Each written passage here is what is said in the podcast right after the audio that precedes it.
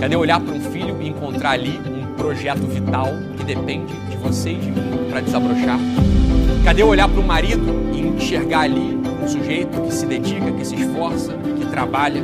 Cadê olhar para sua esposa e encontrar ali uma mulher que ama, que se entrega, que defende? A ciência dos temperamentos é uma intuição que sussurra no seu ouvido. Há algo mais. Olha direito, tem esperança.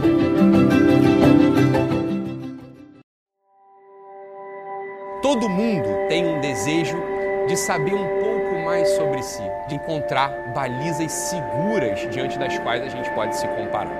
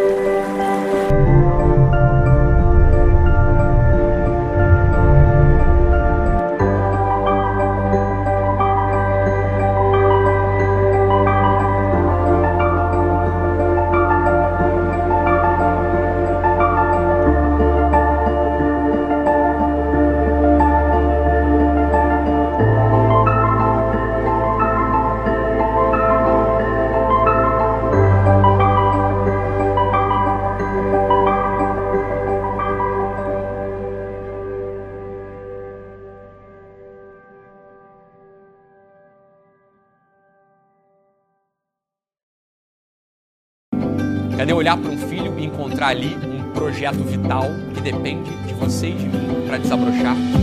Cadê olhar para o marido e enxergar ali um sujeito que se dedica, que se esforça, que trabalha? Cadê olhar para sua esposa e encontrar ali uma mulher que ama, que se entrega, que defende? A ciência dos temperamentos é uma intuição que sussurra no seu ouvido. Há algo mais. Olha direito, tem esperança.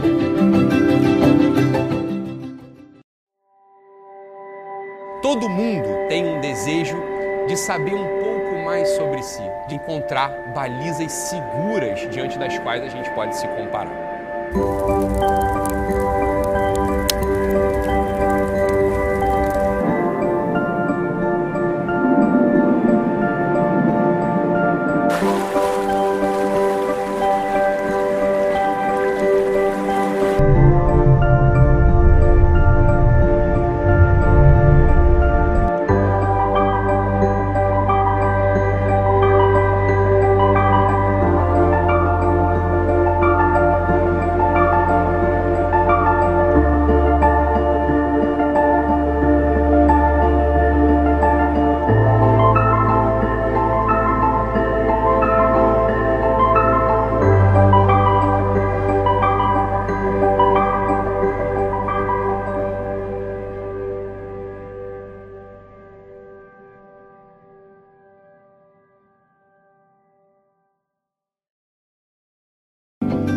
Olhar para um filho e encontrar ali um projeto vital que depende de você e de mim para desabrochar?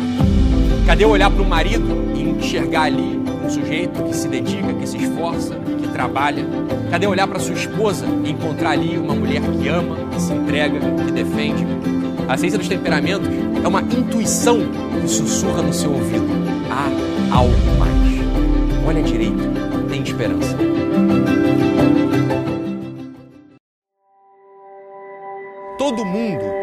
Desejo de saber um pouco mais sobre si, de encontrar balizas seguras diante das quais a gente pode se comparar.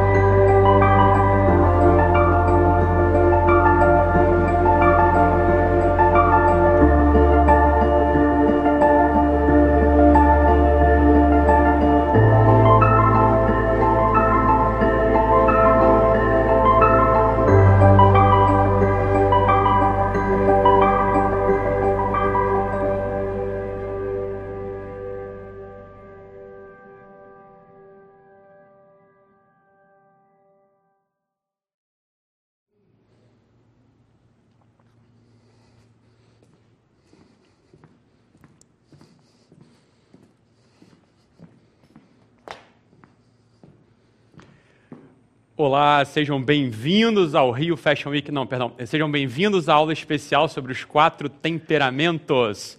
O mais curioso é que eu venho falando sobre esse assunto, sobre esse tema há anos.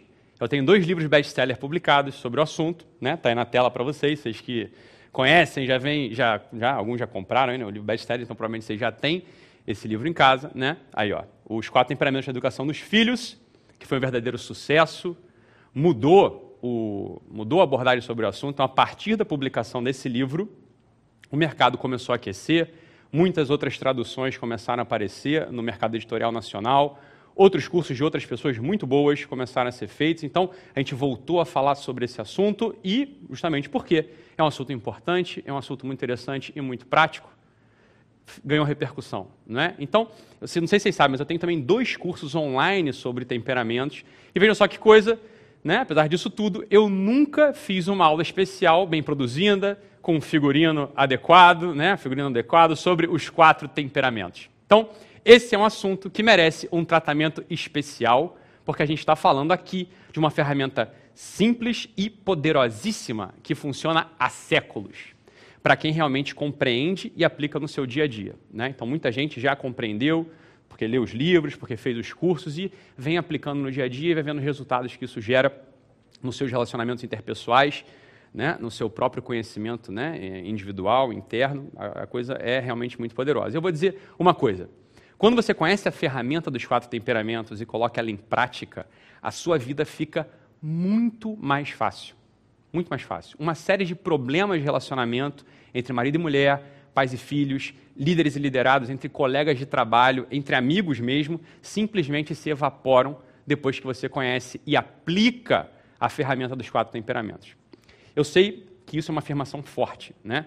Você pode estar pensando assim, ah, Doc, mas se a pessoa não quiser resolver o problema, ela não resolve. Se ela não quiser melhorar, ela não melhora. E eu concordo plenamente com você. Ninguém pode melhorar contra a própria vontade. Isso a gente sabe. Mas vontade sem ferramenta gera o quê? Gera problema. Você vai se frustrar, você vai pegar o caminho mais difícil, você vai desanimar, você vai se sentir, no final das contas, impotente, incapaz. É ou não é assim? Eu posso ter a maior vontade do mundo de pregar um prego numa tábua, por exemplo. Mas com martelo fica muito mais fácil, concorda? Do mesmo jeito, eu posso ter a maior boa vontade do mundo para o meu marido, né, minha esposa, meu filho, meu chefe, meu colega, meu paciente ou cliente, por exemplo, mas eu posso ficar pé da vida quando eles agem desse ou daquele jeito. Né? Parece que eles vivem num mundo diferente do meu. E o que é isso? Né? Por que, que você fica pé da vida né? se você tem essa boa vontade? Eu vou te dizer. É falta de ferramenta, ponto. Falta de ferramenta. Minha esposa esquece tudo, né? Ela vive no mundo da lua, né? Meu marido é quieto demais, sei lá. Meu filho de três anos fala alto, vive gritando. Ele não é como aquele anjinho, né? Do filhinho do fulano, quietinho, obediente. O meu colega é pavio curto, não dá para falar nada que ele já explode, né? O meu paciente ou cliente não consegue entender o que eu estou falando para ele, meu Deus do céu. Ora, se você tivesse uma ferramenta que ajudasse você a compreender os tipos humanos de uma forma muito mais simples e eficaz, a sua vida seria muito mais fácil e feliz. Os quatro temperamentos é justamente essa ferramenta. Na aula de hoje, você vai começar a caminhar nesse assunto. Você vai descobrir quais são os temperamentos, as características de cada um deles e também algumas orientações valiosas sobre como se relacionar com cada um deles. Você vai sair daqui com uma parte da ferramenta dos quatro temperamentos. No final dessa aula, você vai decidir se continua ou não nesse caminho, se ele é para você ou não. Porque, como sempre, eu vou fazer uma oferta que você não vai poder recusar. Então, vamos começar logo essa aula. E eu peço para que todo mundo que está assistindo desligue as distrações, fique 100% aqui comigo, porque o que eu vou né, é, passar para você nessa aula vale ouro. Vocês sabem, vocês já estão acostumados. Né? Então, anota o que, que eu vou dizer para você não esquecer depois. Vai ter muita coisa prática, coisa valiosa, né? É, dicas, enfim, coisas para você já ir respondendo, para você né, ir aplicando aí ao longo da sua jornada. Beleza? Então, quem já tem alguma noção do assunto, digita aqui no chat, né, para eu ver aqui na tela daqui a pouco, digita aqui no chat qual é o seu temperamento ou qual temperamento você acha que é o seu. Vai lá, bota aí para eu ver. Deixa eu ver. Vamos lá. Cadê? Ó, galera, beleza? Beijo, pessoal. Beijo, beijo, beijo, beijo. Muito bom. A galera aí botando coraçãozinho. É... Cadê? Qual é o seu temperamento, galera? Deixa eu ver. Olha aí, pessoal. Olha aí, olha aí, olha aí, olha aí, olha aí. É, todo, todo trabalhado, exatamente. Boa, pessoal, tá, tá com delay, então a gente espera aqui um pouquinho, mas tá tranquilo. Sanguíneo, colérico, fleumático melancólico. Começou a aparecer. Colérico, os coléricos, melancólicos já escrevendo. Olha lá, agora foi, agora foi. Eita, ferro. Aí o pessoal pergunta assim, Ítalo, mas qual que é a maior prevalência, qual que é a maior predominância de temperamentos no Brasil? Eu falo, isso a gente não sabe, né? Esse estudo não foi feito, é um estudo muito interessante para ser feito, né? Então, sei lá, no Brasil tem mais melancólico, mais sanguíneo, mais colérico, mais fleumático? Não sabemos. Essa é uma coisa que, é uma pergunta que eu já me fiz, vocês já me fizeram também, e a gente não sabe responder, né? A gente não sabe responder qual que é a prevalência. Não sei, ótimo, então, alguém falou ali, não sei. Beleza, e para o pessoal que está certo, né? Sem dúvida, tenho certeza que, que eu sou, né? Eu vou explicar agora, fica tranquilo. Fala, Ítalo, eu não sei eu não, nunca ouvi falar desse negócio de temperamento. Você vai aproveitar a aula muito. Fala, Ítalo, eu já assisti seu curso número um, curso número dois, já li seus dois livros. Você também vai aproveitar muito porque tem uma coisa bastante nova e prática que eu vou falar aqui para vocês. Tá bom? Então vem comigo aqui agora, pessoal. Vamos lá? Beleza, olha isso. Maravilha. Vocês são, vocês são maravilhosos, são ótimos alunos, vocês são, são demais, né? Vocês já sabem disso. Então, vamos lá, vamos começar a nossa, a nossa aula aqui que vai ser muito boa para todos vocês. Então, como vocês sabem, né, se vocês são estudiosos do assunto, né, ou se vocês já né, leram meu livro, vocês veem lá que a gente faz poucas referências bibliográficas. Por quê? Porque esse assunto, apesar de ser muito antigo, né, quase tão antigo quanto a filosofia, ele é um assunto que, bem, foi trabalhado de algum modo, mas a gente tem poucas referências bibliográficas, né, poucas comparadas com outras com outras disciplinas, né? poucas, poucas referências bibliográficas comparadas, por exemplo, com a metafísica, né? ou com a filosofia mesmo, com a teologia. Então, existem poucos livros, poucos tratados que falam especificamente sobre os temperamentos. E por isso, né, eu vou começar aqui fazendo uma pequena introdução para você, já bastante prática, que eu queria que você anotasse. queria que você anotasse. Então, vamos imaginar o seguinte, olha, são quatro os temperamentos. Ítalo, por que quatro? Por que, que não são oito? Por que quatro? Por que, que não são doze? Falou, olha, vamos imaginar aqui o seguinte, né? Os temperamentos eles podem ser quantos você queira. Quantos você queira. Assim como as direções. Assim como as direções do mundo. Né? Você está aqui, você pode se mover né, um pouquinho mais para a esquerda, um pouquinho mais para a direita, um pouquinho mais para frente, um pouquinho mais para trás. Né? Agora, existem referenciais muito claros. Né? Existe o norte, o sul, o leste e o oeste. Uma vez que eu tenho né, uma vez que eu tenho conhecimento desses referenciais, bem, aí sim eu posso pegar né, 30 graus para o norte e seguir meu caminho. Eu posso pegar 20 graus ali para o sul e leste e seguir meu caminho para trás. É ou não é assim? olha, a ciência dos temperamentos elas funcionam mais ou menos assim também. Esses quatro temperamentos, eles são como que quatro balizas, quatro marcos, que se a gente conhece bem, se a gente tem um bom conhecimento deles, a gente sabe mais ou menos como é que eles funcionam, a gente se orienta muito melhor. Tanto no nosso autoconhecimento, quanto, sobretudo, no relacionamento com os outros. Né? No relacionamento com nossa esposa, nosso marido, enfim, com as pessoas que a gente convive. Tá? E é por isso que ele é muito importante, por isso que esse conhecimento é muito importante. Então, vamos imaginar o seguinte, olha, para ser bem prático, eu sei que você deve estar se perguntando assim, Ítalo, é, eu queria saber, eu imagina só que você já fez meu curso, né, você já leu meus livros, sei lá, mas você quer saber o seu próprio temperamento, você tem dúvida no temperamento de alguém. Vamos tentar clarear as coisas aqui, porque olha só, você imagina, isso aqui é uma disciplina, é uma ciência. Eu posso aprofundar tanto quanto eu queira, eu posso tornar isso tudo muito simbólico, muito poético, muito bonito, ou posso ir para um outro caminho, eu posso tornar isso tudo muito prático. Né? Eu posso tornar isso tudo uma ferramenta muito é, concreta, uma ferramenta para usar hoje, agora. E é um pouco isso que eu quero fazer aqui eu quero fazer isso aqui. Eu não queria, olha, francamente falando, hoje não é o dia da gente dar aquela aula profunda, pesada, né? aquela coisa toda simbólica, puxando vários arcanos. Pessoal, eu sei como é que vocês estão, eu sei como é que está a cabeça de vocês, né? eu sei o momento pelo qual a gente está passando agora. Né? Vamos fazer uma coisa um pouco mais né, prática, concreta, divertida até. Né? Eu, acho que tem, é, eu acho que é isso que eu queria oferecer para vocês hoje. Tá? Então vamos lá. Vamos ver. Eu, eu sei qual é o meu temperamento, você pode estar pensando isso agora, mas eu gostaria de saber qual é o temperamento do meu, do meu filho mais velho, e eu não sei qual é o temperamento dele. Eu queria saber qual é o temperamento ali do, né, daquela pessoa que eu trabalho todo santo dia, que eu... Não, então vamos lá, vamos, vamos, vamos, vamos, vamos fazer um recorte aqui. Vamos fazer um recorte aqui e vamos imaginar duas dimensões. Vamos imaginar duas dimensões. Velocidade de reação, velocidade de reação e tempo de permanência tempo de permanência das coisas que falam para a gente, fazem com a gente. Então, se a gente tiver claro essas duas dimensões na nossa cabeça, olha, né, a minha velocidade de reação, a velocidade de reação, ela é rápida, ela é explosiva, ou ela é lenta? Ela é lenta, lenta, lenta, lenta, lenta, é mais para lenta. Isso é uma coisa. Ou, e o outro domínio, o domínio do impacto que a gente sofre. Bem, as coisas que me falam, que me fazem, elas ficam ali dentro de mim, ruminando, às vezes por semanas, por anos, e eu fico revivendo aquilo, eu fico reexperimentando aquilo, eu fico saboreando aquilo, eu fico tentando achar motivos e, e, e, e conceitos e explicações. Ou, pelo contrário, eu posso ser afetado, claro, todo mundo é afetado, né? por uma alegria, por uma tristeza, por uma desesperança, por uma traição, por uma calúnia, né? por, uma, por, uma, por, por algo energético. Mas, olha, não dura muito. Não dura muito. Eu sou afetado, né? e até tenho uma reação ali de momento, mas às vezes passa três dias, dois dias, às vezes passa horas e não, não acontece nada. Quem tem filho sabe muito bem que é assim. Né? Quem tem mais de um filho, ou quem tem sobrinho, quem, vê, quem, quem convive com criança, sabe que é assim. Ó, tem criança que a gente dá uma bronca, faz uma correção, e às vezes você já vai se pensando aqui, como é que eu era quando era criança? Né? Aquilo ali fica marcado. A criança fica amoada, né? a criança fica né, mais fechada, ela fica remoendo, ela fica revivenciando aquilo.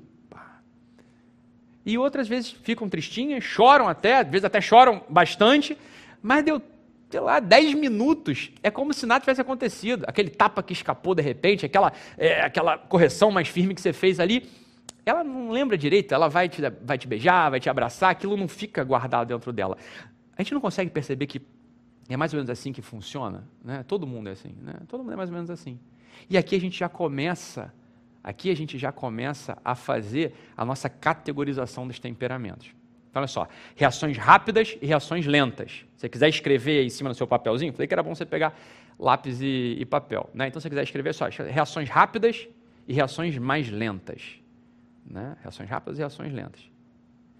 Impressões no mundo, né? impressões do mundo que, eu, que me afetam, que duram e reações né? e impressões que são mais fugazes, são mais superficiais com isso, se a gente conseguir, já, já entendi, então é mesmo. Eu reajo rápido, eu explodo mais rápido, eu, eu, eu, sou, eu tomo a dianteira, eu tenho iniciativa, eu sou o primeiro a falar, eu sou o primeiro a reagir, eu sou o primeiro a me levantar para pegar uma coisa, eu sou. Bem, olha, isso aqui já é um indicativo, um indicativo de que você está no polo superior. Então, que você é provavelmente ou sanguíneo ou colérico. Ou sanguíneo ou colérico. E pode ser para baixo, você pode ser uma pessoa mais lenta, olha, demora eu percebo né, o que está acontecendo, mas aquilo não me traz um grande afeto instantâneo. Às vezes demora um tempo para eu poder reagir, né, para eu reagir em relação a uma coisa que me aconteceu. Uma coisa que aconteceu. Vocês ficam me vendo aqui no Instagram, no YouTube, e tem gente que jura de pé junto que eu sou colérico, porque às vezes me vê xingando fulano, xingando Beltrano, mas olha, eu garanto para vocês, esses xingamentos, né, eles são calculados. Eles são calculados. As coisas, olha, chegam em mim e eu demoro um tempo até reagir. Eu demoro um tempo para reagir. Falo, eu tenho um temperamento que está para baixo. Meu temperamento ele não é nem colérico, né? Alguns podem até achar que é sanguíneo, mas também não é sanguíneo, ele está para baixo. O meu temperamento do doutor Ítalo é fleumático. É fleumático. E a gente já vai explicar aqui as diferenças entre eles. Então, pode ser também um temperamento, né? Você pode ter uma, uma reação, né? Aquela, uma reação interior mais superficial, com menos duração, ou você pode ter uma impressão, uma reação interior com mais duração. Né? Com menos duração, você está do, do, outro lado, né? você está né, de um dos lados e você é, então, portanto, ou sanguíneo ou fleumático. Se você tem uma reação mais duradoura, mais profunda, mais duradoura e mais profunda, então você é colérico ou melancólico. Percebeu ou não como é que a gente faz essa distribuição? Você faz distribuição. Então, olha só. Se eu reajo rápido, mas de modo superficial, rápido superficial, você é sanguíneo. Rápido, mas duradouro, aquilo fica em mim. Você é colérico. Eu sou lento na minha reação e superficial, eu sou fleumático. Eu sou lento e sou né, mais profundo, eu sou melancólico essa, essa, essa, essas categorias, elas já servem muito para a gente. Mas muito mesmo. Isso aqui, isso aqui é, isso é, é, é o que eu tenho de mais rápido para te falar isso. Isso aqui, eu, com, essa, com, essa, com isso aqui, eu já mato 80% dos problemas em relação a temperamento.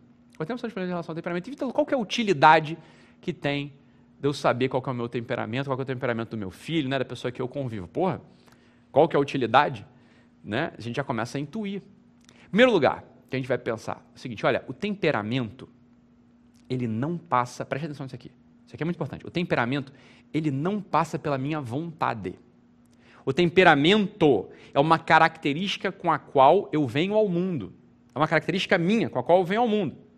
Né? Eu ter a altura que eu tenho não passa pela minha vontade, você concorda? Eu tenho a altura que eu tenho. Não é? Eu falar a minha língua nativa não passou pela minha vontade. Qual que é a minha língua nativa? Olha, foi aquela língua que eu, né, eu vim ao mundo, no Brasil, fiquei, né, fui criado aqui. Qual que é a minha língua nativa? Eu olha, a minha língua nativa, ela é o português. E não passou pela minha vontade. Você concorda? Minha língua nativa é essa e vai continuar sendo. Perfeito? Ora, mas eu posso aprender outros idiomas. Né? Eu tenho uma língua nativa, mas eu posso falar muito bem, muito bem o inglês eu posso falar muito bem o francês e o espanhol e posso até me aprofundar e me aventurar em aprender grego, latim, sânscrito. É ou não é assim? Então, olha, eu nasço, né? Eu vou nascer. Eu nasço com uma característica, mas a essa característica eu posso acrescentar, né? Eu posso acrescentar mais qualidades, que aí sim passam pela minha vontade, porque você sabe que para aprender um idioma você precisa ter vontade, né? Para aprender um idioma, para aprender um segundo, um terceiro idioma, olha, você precisa de vontade mesmo. Para aprender, às vezes, um idioma de uma língua morta, né? como eu falei, sei lá, latim, grego, você vai precisar de muita vontade, muito motivo para você aprender aquilo. É ou não é assim? A tua altura, fala, olha, a minha altura eu não adiciono, né? eu não adiciono um centímetro, um milímetro na minha altura. Não, não. Mas eu posso, pela minha vontade, eu posso me tornar mais ágil, eu posso me tornar mais perspicaz, eu posso né, é, treinar salto, eu posso exercitar a minha musculatura para poder saltar. Então, eu posso criar mecanismos, por assim dizer, compensatórios. É ou não é?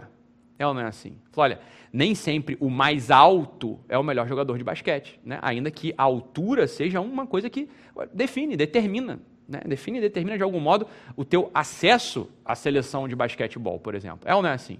Mas eu posso acrescentar outras coisas ali. O temperamento é muito semelhante a isso tudo. Eu nasço com temperamento, eu vou nascer com temperamento, mas o temperamento ele não pode ser justificativa, não é justificativa para nossa falta de educação, para nossa falta de compromisso com a melhora, para nossa, né, os nossos, nossos desvios morais. Ah, é que eu sou muito preguiçoso, Ítalo. É porque eu sou fleumático. Olha, isso a gente escuta toda hora. É ou não é assim? A gente escuta toda hora esse negócio. É que eu sou muito preguiçoso, eu sou fleumático. Falei, ah, mais ou menos. E até vou, isso aqui que eu queria falar hoje na, na, na aula de hoje para vocês aqui, eu vou fazer uma, relação entre os sete vícios capitais. Isso é, é novo, né? isso eu não falei em nenhum curso, nem está nos meus livros. Eu vou fazer uma relação entre os sete vícios capitais, que eu já digo quais são, e os quatro temperamentos.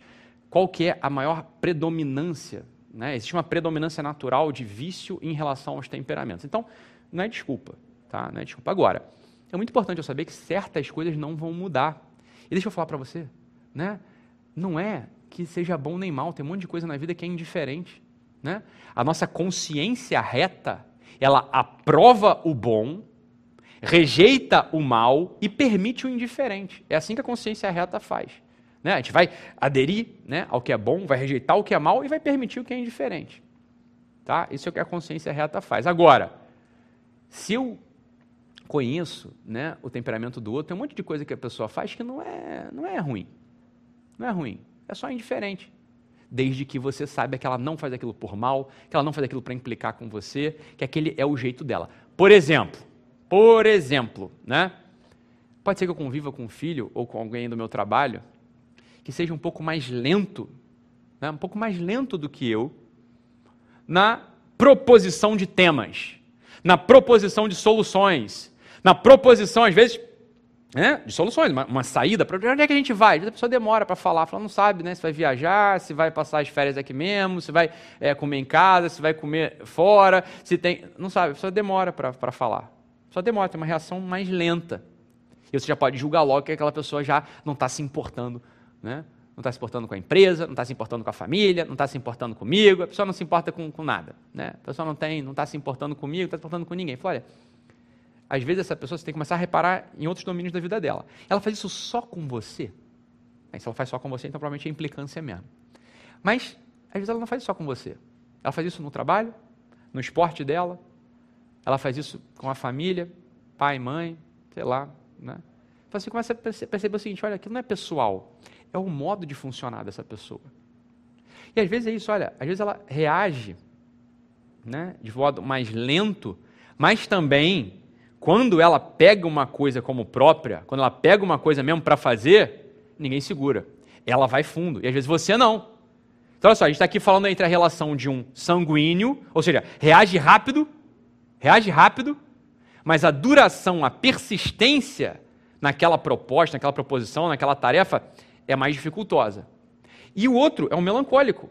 Ele reage de modo mais lento, mas quando ele pega aquilo como próprio, por quê? Porque durou dentro dele a reação. Ele vai até o fim. Percebe ou não como que esse olhar, esse olhar, ele melhora a nossa relação com as outras pessoas? É ou não é assim? A gente começa a julgar menos. A gente se torna imediatamente mais paciente. Por que a gente se torna mais paciente? Por que a gente se torna mais paciente? Porque a paciência, ela é fruto do amor. E para a gente amar, a gente precisa conhecer. Então, a ciência dos temperamentos eu gosto de chamar também, quando eu dou aulas sobre esse assunto, eu gosto de chamar da ciência do amor. Por que, que ela é a ciência do amor? Porque, olha, é a base do amor. Ela não é um amor elevado, profundo, alto. Não. Mas ela é um amor de início. Você começa a amar, inclusive, os defeitos do outro. Porque um monte de coisa que a gente chama de defeitos são só características. Você entende isso que eu estou querendo dizer ou não? É natural que a paciência, é natural que a paciência comece a aparecer dentro da gente. Porque você começa a conhecer melhor o teu filho, você começa a conhecer melhor o teu marido, a tua esposa. É ou não é assim? Você começa a conhecer ele, aquelas pessoas. E você entende, ah, ele é um sanguíneo. Ele não é que ele não persiste nas coisas só por, né, só por má, má vontade ou por falta de, de compromisso. Fala, essa é uma coisa que ele vai lutar sempre. Assim como eu vou lutar sempre, até o fim da minha vida, em reagir mais rápido. Às vezes as decisões da vida precisam de mais agilidade, precisam de mais presteza. Né? E quando a gente olha, por exemplo, os filhos, fala que grande ferramenta né, para a gente educá-los. A gente começa a exigir aquilo que eles podem dar. Entenda, não é porque a gente aceita que a pessoa é assim e vai ser assim para sempre. Não é isso que eu estou falando. Vocês sabem que eu não sou desse tipo. Não, não, mas eu sei de onde ela parte. Eu sei de onde ela está partindo, e, a, e, como eu sei de onde ela está partindo, bem, aí fica mais fácil conduzi-la até onde eu sei que ela vai ser mais feliz. Né? Até onde eu sei que ela vai ser mais feliz. A gente aprende, aprende, aprende, aprende a respeitar melhor a liberdade. A gente aprende a respeitar melhor a liberdade do outro. A gente entende de modo incondicional o que é a liberdade, e a liberdade é entendida do melhor modo. A liberdade, entenda, entenda isso aqui. Né? Hoje a Samia fez um post no, no, no Instagram dela, fantástico, com um texto sobre liberdade. Né? Tá lá no, no feed da, da Samia, minha esposa, né? para quem não sabe. Está lá, fala, olha, definição de liberdade. Liberdade o que, que é? É aceitar que o outro seja do jeito que ele é e pronto, é assim mesmo? Falei, isso não é liberdade. Isso é falta de compromisso, isso é libertinagem, isso não é. Não, não, não, não. A liberdade é a capacidade de escolher o melhor, a capacidade de escolher o bem. Então, o que é respeitar a liberdade do outro? O que é amar a liberdade do outro? É estar na vida do outro, presta atenção nisso, é estar na vida do outro como um guia gentil e dócil e preocupado e atento, a fim de conduzi-lo para o melhor caminho, ou seja, para o caminho que vai levá-lo até a felicidade. Esse é o mecanismo do amor. Esse é o mecanismo do amor. Então, quando eu chego a falar que um paciente meu, né, que um fiel da minha paróquia, né, ou da minha congregação, que um, sei lá, né, um aluno, ele é colérico. Eu não estou simplesmente largando a sua ira. Eu não estou largando essa pessoa, aquele, aquele mau gênio explosivo e rancoroso. Imagina que você entende que assim é um colérico. Eles não são assim absolutamente, mas isso aí pode ser uma, né, um recorte que você faz deles. Fala, não é isso. Não é que eu estou entendendo que ele é assim, não, não. E, e aceitando e deixando ele para lá. Fala, não, não. Eu estou entendendo o seguinte, olha, ele é desse jeito, inato, né? ele nasceu assim como se, por exemplo, ele tivesse 1,70m, 1,80m, 1,90m, ou falasse português de modo nativo, mas ele vai ser melhor, ele vai ser mais feliz, se ele chegar até a conseguir controlar os seus impulsos. Né? Eu vou falar disso aqui também. Quais são as ferramentas que ajudam a gente a, a melhorar o nosso jeito, né? melhorar o nosso jeito e, em cada temperamento. Tá? Então é isso, olha, eu entendo como ele é, aceito, Entenda aceitar. Aceitar não é assim, ah, é assim. Aceita, aceitar não é abandonar. Aceitar é pegar. Pegar e ajudá-lo a se desenvolver. Essa é a ciência do amor, bicho. Essa é a ciência dos temperamentos. Você está entendendo ou não? O temperamento é uma primeiríssima ferramenta, a mais simples, a mais simples de compreensão de amor do outro. E é por isso que ela é tão útil, e por isso que a gente né, faz o que a gente está fazendo aqui, monta essa live, publica livro, faz curso, e vocês sabem disso, porque não é à toa que, né, a partir da, do, meu, do primeiro curso que eu dei lá atrás, né, eu dei um curso lá atrás, foi 2017, 2018, não sei, foi o primeiro curso que eu dei. Então eram sete aulas, três horas cada uma, gravada na webcam, fez um sucesso danado. A partir desse curso, saiu o meu livro best-seller, o primeiro, e a partir desse meu livro e do curso, um monte de gente voltou, graças a Deus, a falar sobre os temperamentos. Gente muito boa, gente que vocês seguem, que vocês gostam, inclusive. Né? Gente, gente muito boa, falando pelo lado espiritual, falando pelo lado clínico, falando pelo, pelo lado mais divertido de relacionamento. Um monte de gente falou sobre temperamento. Graças a Deus, que bom, porque vocês entenderam isso. É uma primeira ferramenta sem a qual fica muito difícil a gente conhecer sobre gente. Sem conhecer sobre gente. Então, aqui agora, nesse momento, eu queria que você pegasse aí o teu caderno e vamos aqui aprofundar um pouco. Vamos, vamos deixar a coisa mais, mais gostosa. A gente já entendeu mais ou menos esses polos, né? a gente já entendeu essa, essa colocação né? desses polos. Então, reage rápido, reage mais devagar, a coisa dura ou a coisa vai embora, né? mais rápido. Isso aí a gente já, já percebeu, a gente já pegou isso aí. Tá? Então agora eu queria que a gente aprofundasse. E aqui está a coisa nova que não está nem em curso nem em livro, não está em lugar nenhum. Vocês sabem, porque eu já falei, quem é Guerrilla Way, quem é Guerrilla Way das antigas, leu aquele caderno de ativação lá, dos, do, do, lá do início, lá do, dos primeiros meses, acho que foi o, sei lá, acho que foi o, entre os dez primeiros cadernos de ativação, eu acho. Tá, eu falei sobre as sete bostas interiores. Lembra disso? Das sete bostas interiores?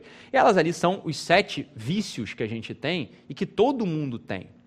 Todos nós somos ruins da mesma maneira. Ninguém é ruim, preste atenção nisso aqui, ninguém é ruim de um modo inovador.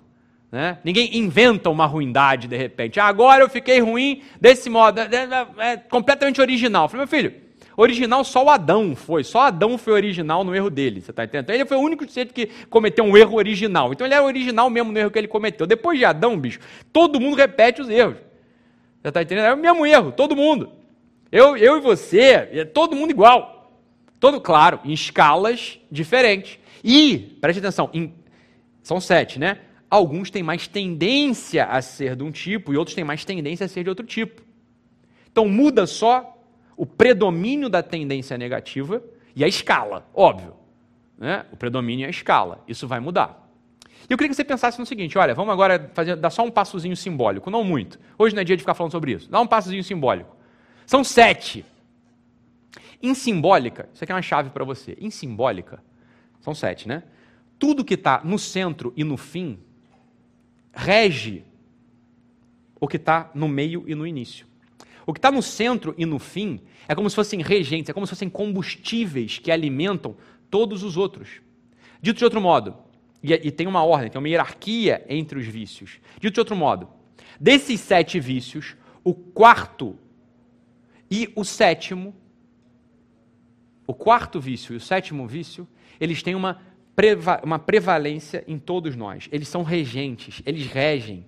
Eles estão presentes em todo mundo. Todo mundo tem o quarto e o sétimo vício presente e regendo os outros. De outro modo, se o quarto vício está muito alto, os outros vícios vão estar tá muito altos. Se o sétimo vício está muito alto, os outros vícios vão estar tá muito altos. Todos eles. Tá ou não? Então, o quarto e o sétimo, eles são iguais para todo mundo. Por assim dizer, são iguais né, em todo mundo. Então, olha só, são sete. Eu tirei dois, o quarto e o sétimo, que eu já vou dizer quais são. Sobram cinco. Existe uma naturalidade de distribuição desses cinco vícios. Preste atenção aqui que eu vou falar. Parece difícil, mas é muito fácil. É assim, ó, o sanguíneo, o sanguíneo, ele tem mais facilidade ou mais tendência a ter os dois primeiros vícios, porque são muito parecidos entre si. Por isso que a gente agrupa eles, tá? O fleumático tem uma tendência a ter mais o terceiro vício. O colérico tem uma tendência a ter mais o quinto vício. E o melancólico tem uma tendência a ter mais o sexto vício. Vamos dar nome para as coisas agora, para a gente poder se conhecer melhor? Vamos dar nome? Fala só. Quais são os vícios? Põe na ordem aí se você quiser. Põe aí na ordem. Se quiser escrever, pode escrever. Qual o nome desses vícios que a gente tem? Todos nós. Temos, todo mundo, você pode reparar, você, você é ruim, fala, ah, eu estou aqui num momento muito ruim da minha vida. Né? Eu estou num momento muito ruim da minha vida. Eu, por quê? Você vai ver que você está num momento muito ruim da tua vida, porque uma dessas sete coisas está predominando. Né? Então vamos lá. Primeira. O primeiro vício chama-se luxúria. O que é luxúria? Luxúria é você ceder muito rapidamente à sensibilidade do mundo. Isso é luxúria. Então, né? A coisa, ela, ela brilha, ela é gostosa, ela é sensual, ela é, é, é mais divertida, é mais cheirosa, você já está ali se confundindo com aquilo. Isso é, isso é a tal da luxúria. Tá? O segundo vício, ele se parece de algum modo com o primeiro, tem uma característica muito semelhante com o primeiro, né? É, eles estão progredindo. Ele tem uma característica muito semelhante com o primeiro, é a gula. A gula é como a gente entende mesmo. A gula é botar mais coisa para dentro do que cabe. Ou seja, eu estou achando o mundo muito legal e estou botando o mundo para dentro. Eu ainda estou me confundindo com o mundo. Você está entendendo? Então, luxúria e gula, eu vou, depois a gente explica como é que a gente resolve. Luxúria e gula, elas são, né? Elas são, eles são vícios que o sanguíneo tem que tomar muito cuidado. Em geral, o sanguíneo ele cai, o sanguíneo ele tem dificuldade de progredir na vida profissional, na vida espiritual, na vida familiar, porque ele é muito disperso com as coisas do mundo. É muito disperso com as coisas do mundo.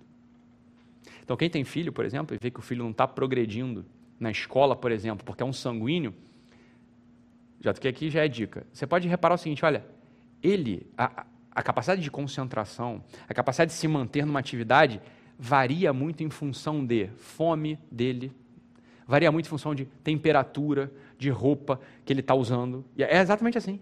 De barulho, de fora. Ele se distrai, se dispersa mais.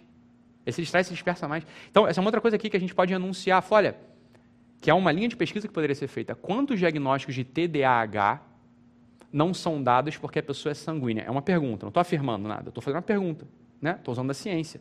Fala, esse é o recorte. Fala, olha, o sanguíneo se distrai mais. O sanguíneo se confunde mais com o mundo. Então, né, ele vai se tornar mais disperso com as coisas materiais que estão ali na frente dele. Quantas pessoas, adultas e crianças, não são é, diagnosticadas com TDAH, mas na verdade elas têm ali um temperamento de fundo que rege o seu comportamento? E talvez né, devesse, a gente devesse colocar remédios comportamentais, remédios comportamentais para melhorar aquele temperamento, para poder tentar diminuir os defeitos, os vícios, as dificuldades e melhorar aquilo que eles são fortes, eles são bons. Né? O sanguíneo ele é alegre, ele é divertido. Claro, o mundo para ele não é um estranho. Estar no mundo para o sanguíneo não é uma dificuldade. O sanguíneo vai ter facilidade de, de resolver coisas materiais, quebrou, conserta, perdeu, acha, né? perde muito, mas acha também. Então, é, organi... isso é o sanguíneo. O sanguíneo não tem uma, não tem uma estranheza com o mundo. O, o, mundo. o mundo e o sanguíneo, eles são amigos, por assim dizer. Eles são amigos, por assim dizer, mas eles são tão amigos que esse mundo ele pode né, confundir o sanguíneo. Ele pode né, se tornar uma pessoa muito sensual. Ele pode se tornar uma pessoa gulosa, não necessariamente gorda, mas gulosa. Né? Então, esse, esse é o sanguíneo. sanguíneo e os dois primeiros vícios. Pode deixar anotado aí. Segundo vício, avareza. O terceiro vício, perdão, segundo porque eu juntei os dois primeiros, né? Mas o terceiro vício, avareza. Avareza e fleumático dão as mãos. A avareza e o fleumático dão as mãos. Por quê? Porque olha só, o fleumático, não é assim? Ele é aquele sujeito que tem mais dificuldade, ele reage de modo mais lento. E não tem uma capacidade não é, natural, inata, ele pode desenvolver isso, mas não tem uma capacidade natural, inata de fazer com que aquelas impressões do mundo permaneçam dele de modo natural. Preste atenção nisso aqui. O mundo entra no fleumático e sai. O fleumático é água. Né? O fleumático é água. Então, se você pega e joga uma coisa na água e tira, não ficou a marca do que você colocou na água. É ou não é? Você põe um lápis dentro da água, pum, você tirou. Se você piscar o olho e voltar, você não sabe se aquele lápis. Né? Você pega dois copos d'água. Não é assim ou não é? Pegou dois copos d'água. Você enfia um lápis em um, né? Você fecha os olhos. Fecha os olhos aí, fulano. Eu vou enfiar o lápis em um dos dois e não vou te dizer em qual que é, hein? Você enfia. A pessoa vai ficar olhando, vai começar, né? Ela não vai ter certeza em qual lápis você, qual copo você enfiou água. É ou não é assim? Você não sabe muito. Por quê? Porque a água não tem uma capacidade de reter o que o mundo deu para ela. É ou não é assim? Diferente de dois potes de terra. Se eu botasse dois copos com terra, que é o melancólico, e eu enfio o lápis em um deles e tiro, você vai olhar e falar assim: ah, foi nesse aqui, pô, tá marcado, eu sei em qual que você enfiou o lápis, é nesse aqui. É ou não é assim? Então entenda, o fleumático, o fleumático, ele tem uma tendência maior à avareza. Por quê? Porque como o mundo não o impacta, o mundo, o mundo não deixa marcas nele de modo natural, ou seja, ele não, não tem a capacidade de, de ter as marcas do mundo dentro dele, as coisas evaporam, elas somem, né? Quando ele adquire algo, bicho, ele não vai querer largar aquilo nunca mais, você está entendendo ou não? Ele não vai querer largar aquilo, ele tem o um negócio, ele não vai querer largar. Aquilo ali apareceu para ele, ele vai prender, vai pegar. Isso é ou não é propriamente o vício da avareza? O que, que é avareza? Fala, não, não vou te dar dinheiro, não, o dinheiro é meu. Não, não vou te dar esse lápis, não, esse lápis é meu. Não, não vou te dar esse livro, não, esse livro é meu, é meu, é meu. É meu por quê? Porque você tem medo de dar e não te devolverem. Eu empresto e não me devolvem, eu não vou dar nada, isso aqui é meu. Isso é avareza. Você entende por que, que o fleumático tem que tomar cuidado? Ele tem que tomar cuidado e olha, vamos lá, existem modos, a gente vai falar aqui, existem modos do fleumático resolver isso. Né? Resolver isso. Ele não pode deixar falar, olha, não, já que, já que o mundo não deixa impressões em mim, eu vou, eu vou pegar o mundo para mim, ele vai ficar dentro de mim aqui. Né? O fleumático ele pode se tornar um sujeito muito avarento. Muito avarento. Os maiores avarentos são fleumáticos. Né? Os maiores avarentos são fleumáticos. Depois, olha, o quinto, repara, o quinto está presente em todo mundo. O quinto é a preguiça. A preguiça não é o vício próprio do fleumático, como muitos acham, ou do melancólico. Ou... A preguiça está presente para todos. A preguiça é um vício que rege os demais vícios. Ela está no topo, ela é como um sol maligno que brilha sobre os outros vícios. Tá? Ilumina os outros vícios de modo maligno, né? da cor, da brilho, da textura, da calor para os outros vícios. Isso é o que a preguiça faz. Quanto mais preguiçoso um sujeito é, mais longe ele está da perfeição da conduta, da perfeição do amor. Amar pede esforço, amar pede atividade. É ou não é? Servir aos outros, servir os demais, pede prontidão, presteza. Readiness is all, diria Shakespeare. Né? A prontidão é tudo. Prontidão é tudo. Olha, a preguiça está presente em todo mundo. Então a gente pula o quinto, vai para o sexto, porque o quinto, né, o quarto, perdão, a gente pula o quarto vício e vai para o quinto. Né? O quarto é a preguiça. O quinto vício é a ira. É a ira. Olha, a ira o que, que é? A ira é o seguinte: olha, eu tenho um mundo que se eu não reagir, ele me marca antes. Então eu vou bater primeiro. É, quem que você acha que está ali? Quem que você acha que tem mais. É, quem que vocês acham que tem mais é, tendência à ira? Bom, aquele sujeito que naturalmente é dado a reação e a marcar. Né? A marcar é ser marcado. Esse é o sujeito que tem mais reação à ira, tem mais tendência à ira. Portanto, é o colérico. Né? O colérico, ele é o símbolo do colérico é o fogo.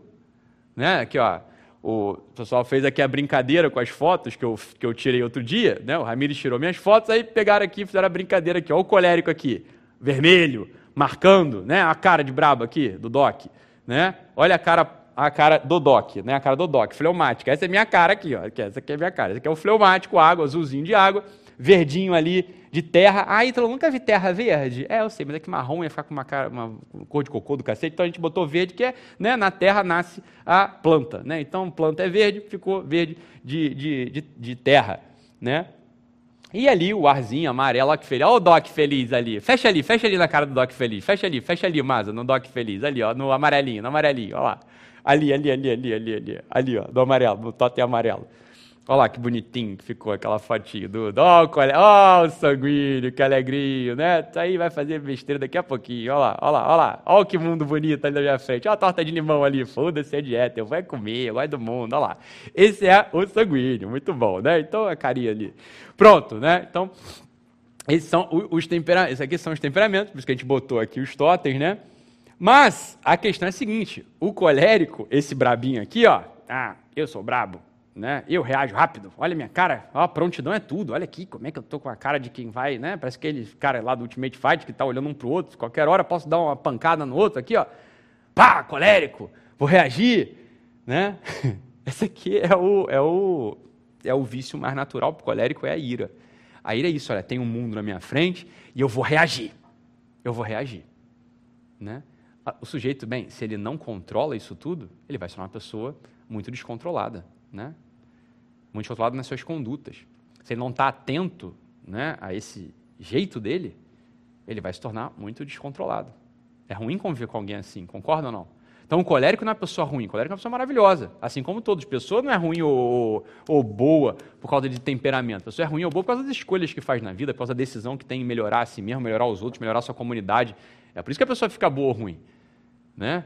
Não é, não é pelo temperamento dela. Tá? Eu estou dando aqui uma pista. Uma pista. Então, pode, fique mais atento a isso. O pessoal não adora falar assim, ah, qual que é o meu defeito dominante? Não tem um negócio desse? Meu filho fala, estou te dando uma pista aqui, você sabe qual é o teu temperamento? Você provavelmente já tem aqui um defeito, uma pista para o teu defeito dominante. Então você já sabe, domina em mim sempre preguiça e soberba, que é o, o, o quarto e o, e o, sétimo. A preguiça é o quarto e a soberba é o sétimo tem vício. Esse aí todo mundo tem. Né? Disse o místico, inclusive, que a soberba só vai embora 48 horas depois que eu morro. Né? Eu posso dizer o mesmo para preguiça. A preguiça só vai embora 48 horas depois que eu morrer e a preguiça vai embora. Né? A vida vai embora, você sabe disso. Você pode chegar até assim, ó, não, estou para morrer aqui, tem testemunhas ao meu redor, e como sou uma pessoa religiosa, uma pessoa que quis ter vida né, interior, eu vou aqui fazer uma cena para todo mundo ver que eu estou morrendo bem, né? Vou rezar um Pai Nosso aqui para os outros verem. Falar, puta, eu sou soberba, cara, isso tem nada a ver com a tua religião, isso tem a ver com a tua soberba, porra. Né? Então, assim, até no último segundo da tua vida, tu pode Tu pode ter uma soberba. Onde será que eu vou morrer mesmo? Não vou fazer nada, né? Então, tá preguiça, você está entendendo? Então, assim, isso está presente em todo mundo, tá? E o sexto vício, o sexto vício que é mais conatural ao melancólico, é o seguinte: né? o sexto vício é a inveja. Para que uma inveja seja verdadeira, né, ela precisa de observação. Você precisa ter uma capacidade de reter em você uma diferença específica entre a tua conduta e a conduta do outro, entre os teus bens e os bens do outro, uma pessoa distraída, né? Ela não vai, ela não vai ter uma tendência tão grande à inveja, porque ela não está nem reparando muito o que, é que o, como é que o mundo, né? Ela não está reparando muito a diferença específica entre eu e o outro. Você vê que os filhos sanguíneos, as pessoas sanguíneas, eles geram um, a inveja aparece neles assim de um modo muito, muito superficial. A inveja é uma coisa assim que não é um deter, não é um marcante neles. Porque é claro que não é um marcante. Você tem inveja mesmo, você precisou cultivar em você a diferença entre a tua virtude moral e a virtude moral do outro, ou a tua falta de virtude moral, ou seja, a tua falta de inteligência, a tua falta de prontidão, né? a tua falta de graça. Tem gente que não é engraçado, tem gente que é sem graça. E aí vai se comparar com a outra lá, com o outro lá, que é a alma da festa. Né? Então o sujeito está guardando em si, ele guardou já em si uma, uma impressão que ele tem sobre ele, ele viu o mundo lá fora, guardou essa impressão que o mundo deu para ele, e começou a conversar, fazer uma conversa interior. Começou a fazer uma conversa interior, de um com o outro. Pum, daí nasce o quê? Se você não é uma pessoa que quer melhorar, uma pessoa que controla o seu caráter, daí nasce a tal da inveja. Né? E a inveja pode ser de bens intrínsecos, esses que eu falei, por exemplo, intrínsecos, de dentro, né? inteligência, humor, né? alegria, simpatia, ou pode ser de bens extrínsecos, né? A inveja mais própria do melancólico é a inveja de bens intrínsecos. A inveja de bens extrínsecos, ou seja, né, posses e a estética, né, fulano é mais bonito ou mais feio, fulano é mais bonito ou mais feia, fulano tem mais dinheiro ou menos dinheiro. Isso é meio de todo mundo, isso é fácil de perceber. Mas o melancólico também é mais. Mas os bens intrínsecos, olha, é um vício mais natural ao melancólico. Entenda o que eu falei com isso aqui. Já vamos amarrar tudo. Todos nós sendo fleumáticos, sanguíneos, coléricos ou melancólicos, todos nós vamos ter os sete, os sete vícios em nós. Eles estão sempre presentes, todos eles. Agora, aqueles que são melancólicos, eles têm uma tendência maior, tendência maior a ter o vício da inveja. Aqueles que são coléricos têm uma tendência maior a ter o vício da ira. Aqueles que são fleumáticos têm uma tendência maior a ter o, o vírus, o vírus, né? o Ministério da Saúde vai botar aqui embaixo né, o, o disclaimerzinho. O vício da avareza. E aqueles que são sanguíneos têm uma tendência maior a ter o, o vício da luxúria e da gula, né, que são muito parecidinhos um com o outro. Percebe isso aí ou não? Então vamos lá. Passos concretos que a gente pode, pode ter para resolver, resolver para melhorar essas coisas aí na gente. Então, se eu sou sanguíneo, eu já vou dizer para você logo, a gente tem que vencer a sensualidade, ou seja, esse apelo né, que a gente tem grande ao chamado do mundo né, e a inconstância. Isso é que a gente tem que vencer. Falar, você é sanguíneo, bicho, tu pode ter certeza, tu não progride, Você não progride porque você tem um apelo grande à sensualidade do mundo e à inconstância. Você se torna uma pessoa inconstante, porque claro que você é inconstante, o mundo muda toda hora, é ou não é? E tu está indo atrás do mundo, o mundo está mudando toda hora. E tu gosta disso, o mundo para você é muito natural, não é? É muito natural. Então, o que é o mundo? Ah, o mundo é a casa da minha mãe. É diferente da minha casa, que é diferente do colégio, que é diferente do, da faculdade, que é diferente do escritório, que é diferente do quartel. Falei, eu vou ali, estou ali. Então você se torna uma pessoa inconstante. Como é que você, então, vence isso? Você concorda comigo que se você é uma pessoa sensual e inconstante, você não vai muito longe? Né? E quando eu falo vai muito longe, eu não estou falando vai muito longe só em ganhar dinheiro. Né? Isso é bobeira. Quer dizer, é importante pra caramba, né? Mas não é só isso que eu estou falando. Você não vai muito longe na capacidade de melhorar interiormente, de amar mais, de servir mais, de se tornar uma pessoa digna, uma pessoa nobre, uma pessoa que diante da morte possa dar uma resposta à própria vida e falar assim: fui eu que vivi. E não o mundo que viveu por mim, porra. Essa é a minha preocupação contigo. Então, remédio para sanguíneo é uma técnica chamada plano de vida. E outra, exame de consciência. Ítalo, só o sanguíneo tem que fazer plano de vida e exame de consciência. Não, todo mundo. Mas o sanguíneo, ele tem que abraçar isso, meu amigo. Ele tem que abraçar isso. Assim, como se fosse, como se fosse a última tábua de salvação, ali como a, a, a Rose e o Jack abraçaram aquela tábua ali quando caíram do Titanic. É, a vida dela depende de, desse negócio. Né? Então você imagina assim que você é a Rose e o Jack afundando no Titanic, tem aquela porta lá boiando, você está abraçada nesse negócio. Isso é o sanguíneo. O que é o plano de vida? O plano de vida são normas que você só, você só, ninguém botou isso para você. Você sozinho entendeu o seguinte, cara, eu preciso ter bem definido como é que vai ser meu dia. Eu preciso de uma ordem no meu dia. Porque eu não funciono se eu não colocar na agenda as coisas que eu tenho que fazer. Se eu não colocar na minha agenda as coisas que eu tenho que fazer, eu não funciono. Tem, todo mundo é meio assim, mas o sanguíneo é muito. Né? Os coléricos, os melancólicos, eles conseguem funcionar bem assim. Eles, têm na, eles conhecem melhor como é que é a disposição do dia, né? a disposição do dia, e eles vão, vão funcionar, eles vão lembrar o sanguíneo, bicho, não vai. O sanguíneo tem que ter assim, ó, o, o schedule dele, né, o, o, a grade horária tem que estar colada em cima da escrivaninha, na frente do, do na, na, tela do computador, né, com um post-it, né, escrever com aquele post-it, colar na tela do computador, né, no, no porta-luva do carro, no, no banheiro, do, no, no, armário do banheiro, tem que abrir, tem que ver ali como é que está o dia dele. O sanguíneo que faz isso por, sei lá, cinco anos, ele vai notar a progressão que ele tem. Entenda uma coisa, eu não quero que vocês tornem pessoas chatas e tristes. Pelo amor de Deus! Né? Não é para ninguém ficar chato e triste. Porra, é melhor então, fica aí, fica desatento, fica inconstante e alegre, que é melhor do que uma pessoa assim, ó, oh, eu agora sou constante, mas sou triste. Fala, não, não, não. Isso aqui é um tipo de alegria, porra. É um tipo de alegria. Isso é para todo mundo sair daqui mais alegre. Né? Feliz. Isso, ó, a felicidade, a alegria, o sorriso, a boa disposição, o olhar para o outro. Isso é sinal de que você está melhorando, você está por um caminho bom, porra. Né? Então você começou a botar essas coisas, plano de vida. Então agora eu sei o que eu tenho que fazer. Você começou a ficar triste, falou, você está fazendo errado, bicho. Você não entendeu que isso é para você melhorar. Né? Então o que é o plano de vida? O plano de vida, sobretudo, presta atenção aqui, sobretudo o plano de vida tem que constar as tuas práticas espirituais.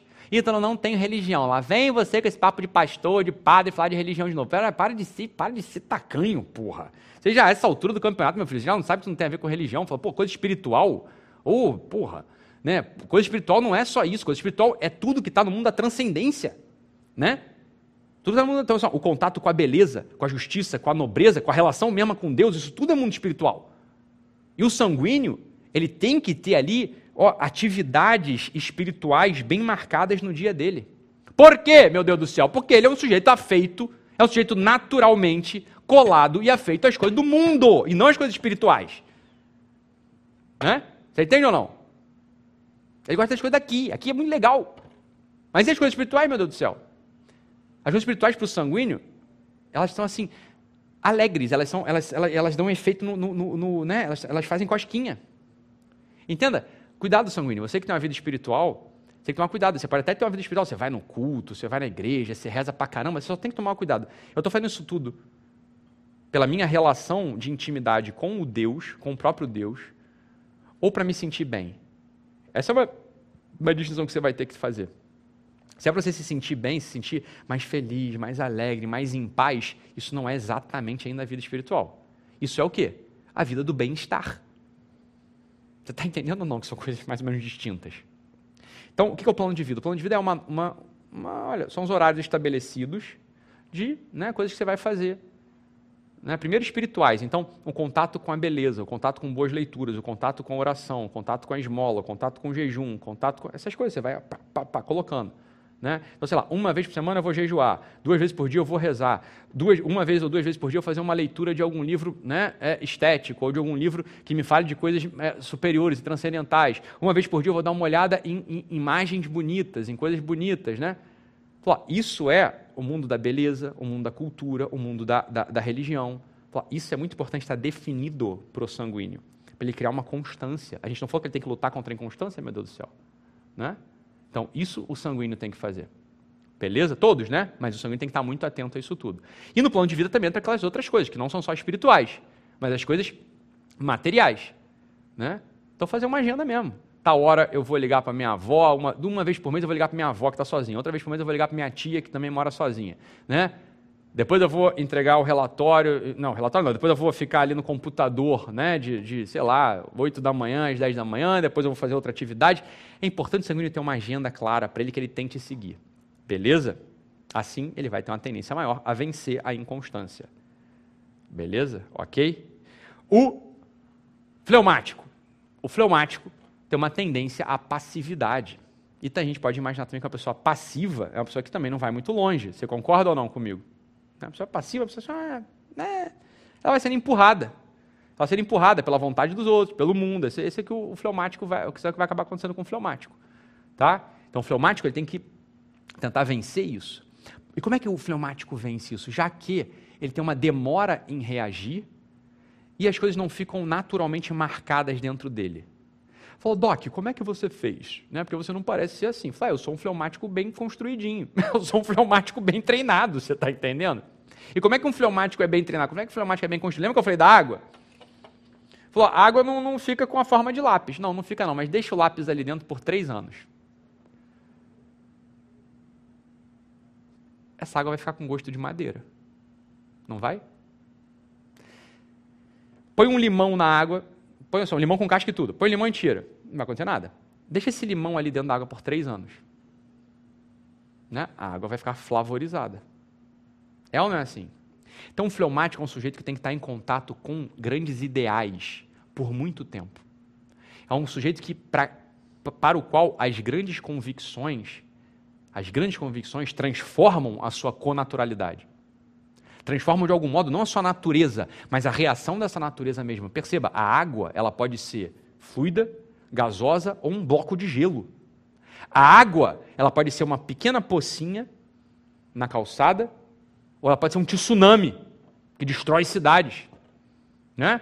A água pode ser um pequeno fluir, né?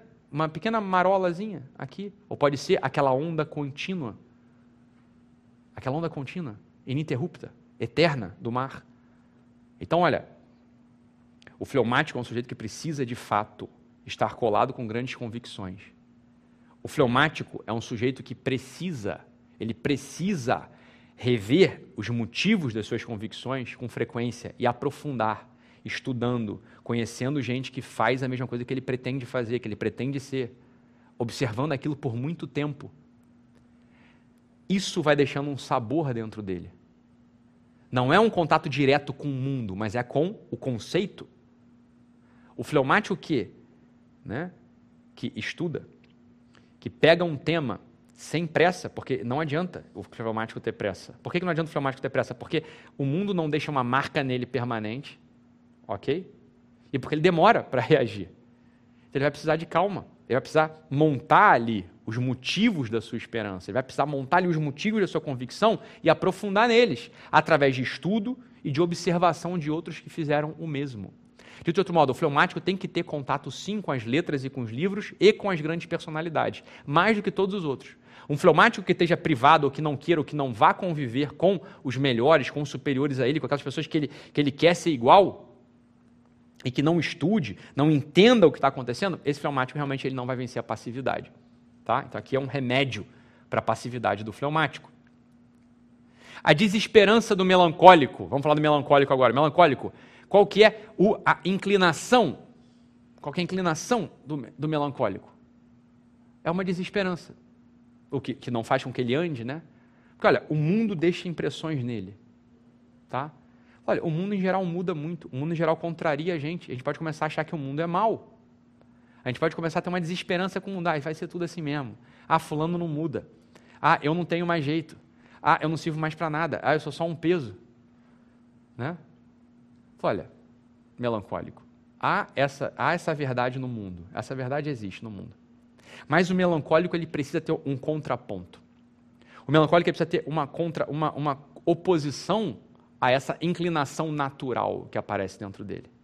Através da observação da bondade no mundo. Veja, o, fleu, o melancólico, vamos lá, o fleumático precisa ver gente melhor do que ele atuando. De todos os modos, o fleumático, se ele vê uma pessoa assim, que ele quer ser igual atuando, ele começa a descobrir que aquela pessoa tem podres dentro dela, ele não vai deprimir, você está entendendo? Ele vai observar aquilo e falar assim, ah, como é que isso aqui se articula com aquela outra coisa? Por quê? Porque aquele podre que ele percebeu não deixou marca nele, uma marca imediata, você está entendendo ou não? Aquilo aí tá, vai começar a se articular com a bondade, etc, etc. O melancólico não. O melancólico ele tem que dar foco, ele tem que querer se informar das coisas boas que existem no mundo, porque são muitas. Primeiro, primeira coisa boa que existe no mundo, a própria criação. O Deus criou o mundo porque ele quis e o mundo era bom. Depois, as personalidades boas que passam por esse mundo e deixam sua marca, deixam seu rastro de amor, deixam seu rastro de serviço, que apagam, apagam aquelas marcas de ódio e de desesperança por onde passam. O, o melancólico ele tem que olhar para isso querendo amar, mas ele pode invejar isso tudo, lembra? Então, olha, o melancólico, ele tem que, ele é um, o melancólico ele é mais dado à introspecção. As coisas dentro dele ressoam por mais tempo. E intelectualmente, ele tem que começar é assim que ele faz, né? E a gente pode ajudar os nossos amigos melancólicos, os nossos amigos melancólicos eles deveriam fazer isso. Falar, escrever as coisas boas, ter uma, uma carta, ter uma, uma, um guia, uma agenda, se eu quero falar no qual ele põe ali um guia, dia a dia. Ele deixar registrado as coisas boas que lhe aparecem. Porque assim ele vai vencendo essa desesperança que é uma coisa conatural. Pode ser uma coisa conatural ao melancólico. E o colérico tem uma tentação, né? tem uma inclinação a uma outra coisa também, que é muitíssimo prejudicial, chamada autossuficiência. O colérico pode se achar autossuficiente. Só ele basta. Só eu basto. Não precisa mais de ninguém. Fala, olha, isso aqui é a coisa mais estúpida do mundo, você concorda ou não? Porque aí eu não estaria aqui presente nessa live com vocês, mas um exemplo trivial e prosaico, eu não estaria aqui nessa live se não fosse toda a equipe, se não fosse a pessoa que fez essa roupa, se não fosse né, o estilista que fez essa echarpe maravilhosa. Né? Eu não estaria aqui, eu não estaria vestido, eu não estaria eu não teria a, a, tecnologia ao meu dispor, eu não teria água para beber, eu não teria segurança lá fora, eu não teria o, o engenheiro que fez esse prédio. Eu falei, meu Deus do céu, é óbvio que ninguém é autossuficiente, meu Deus. Olha que coisa mais maluca. Colérico, para! Tu não é a última bolacha do pacote, não, meu filho. Não é nem a primeira, nem a última. Tu é no máximo aquela fitinha que abre o pacote e a gente joga fora. Você, eu, todo mundo. É isso que a gente é. Ô. Para com isso, cara. Ninguém é autossuficiente. Ninguém é autossuficiente. Autossuficiência é uma coisa que não existe. Não existe. Então, o colérico, ele tem que duvidar muito dos seus primeiros impulsos. Esse é o grande alarme que, tá na, que tem que estar tá na cabeça do colérico. Duvidar das suas primeiras ideias, dos seus primeiros impulsos.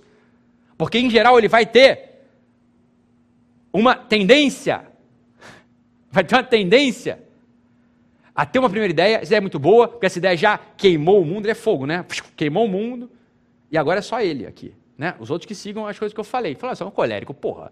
Né?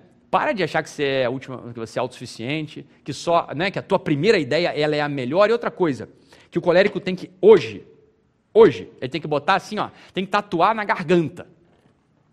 Não atropelar os outros nas conversas, meu Deus. Sabe por quê? Isso é um grande sinal. Uma pessoa que atropela os outros nas conversas. O que é atropelar nas conversas? A gente está conversando aqui e aí o colérico começa a falar e começa a atropelar. Né? Ele não deixa os outros terminarem as suas falas, os seus raciocínios né? Ele se sente mais, sei lá, é nem por mal, estou falando que ele é mal, estou falando que é só como ele faz a coisa. Só que começa com, o que, que isso, que, que isso mostra o quê? Isso é um termômetro de que você acha que você é a origem e o fim de tudo. Você é autossuficiente, portanto. Entende que quando você é um sujeito que fala muito, você atropela os outros nas conversas, Isso é um baita de um termômetro que você ainda é um colérico desgovernado. Você é um colérico descontrolado. Você é um colérico que não vai progredir muito na vida, espiritual, familiar, financeira, social, né? Só que você pode não perceber. Por que você pode não perceber? E esse que, esse que é o grande problema do colérico. Você pode não perceber porque você é autossuficiente. Né? Você não está percebendo você não está percebendo que você não está progredindo, que você não está melhorando, que você está há anos lutando contra a mesma coisa. Mas como você é autossuficiente, você acha que, bem, o mundo gira ao redor da sua energia, da sua disposição, da sua inteligência. E você pode, e olha, um pequeno exercício de olhar ao teu redor, você vai notar assim, é, as coisas não estão melhorando muito mesmo, não. Estão até indo para o buraco, para falar a verdade. Isso é muito comum na vida dos coléricos descontrolados. Sobretudo os coléricos descontrolados inteligentes. Né? Então, os coléricos descontrolados e inteligentes, eles podem ser muito prejudiciais para o ambiente no qual eles estão e não perceber, porque eles são bons. Imagina, um colérico descontrolado, inteligente e bom. Ele vai fazer uma. Ele vai. É, ele é fogo, né? Ele vai tacar fogo naquela floresta e nem percebeu, e achar que está tá, achar que tá fazendo bem. E depois só tem é, desmatamento ao redor dele. Né? É o fogo descontrolado, é o fogo desgovernado. Então, só, exercício para o colérico. Falar menos, prestar mais atenção nos outros, não atropelar os outros nas conversas, né? Porque isso já é um controle para essa autossuficiência. Tá? Isso é um controle para essa autossuficiência. Então, essa aqui é a grande ideia. Né? Fica aqui comigo, porque isso aqui, eu vou falar uma coisa que é muito legal daqui a pouco. É uma oportunidade para vocês. Então, assim, essa aqui é a ideia. Essa relação entre os vícios e os temperamentos e esses remédios super práticos, esses remédios super práticos, né?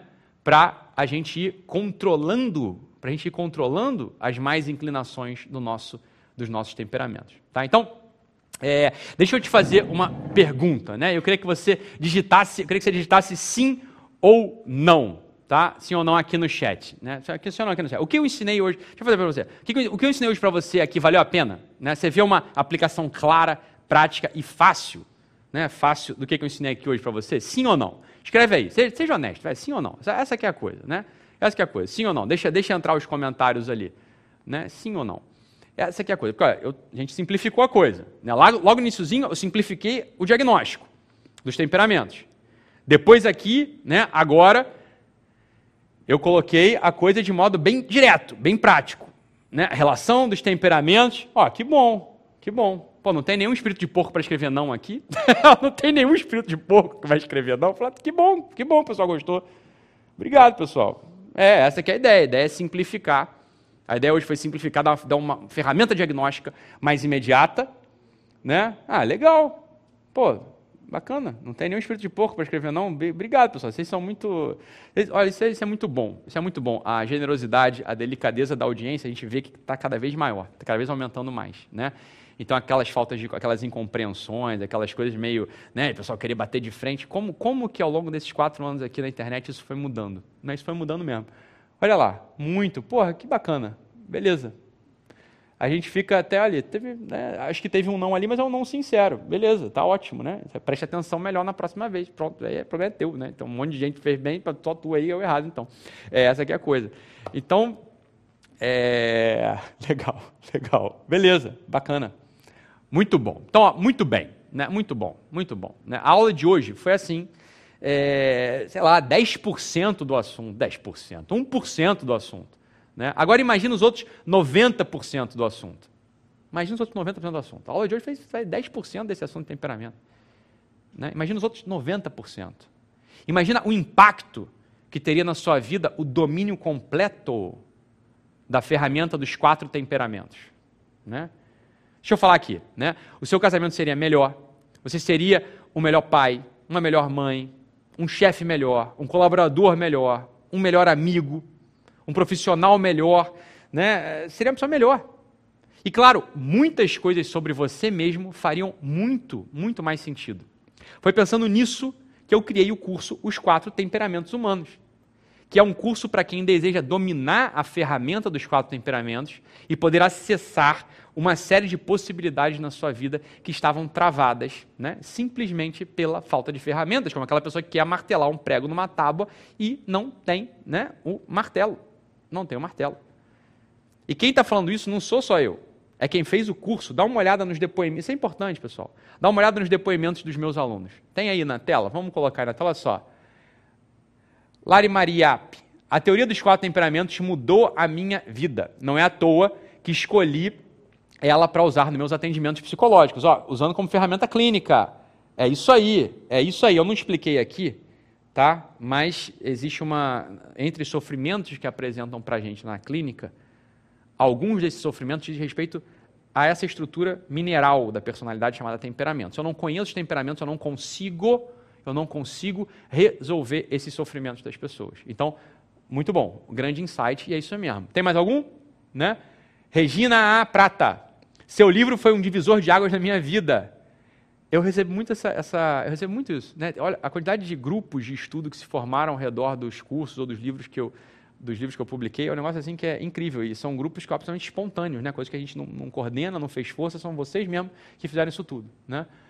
De águas na minha vida. Entender sobre os temperamentos me ajudou muito a tentar melhorar o que eu sei que é o meu pior defeito e melhorou a minha relação com todas as pessoas à minha volta. Eu sou colérica e meu marido fleumático.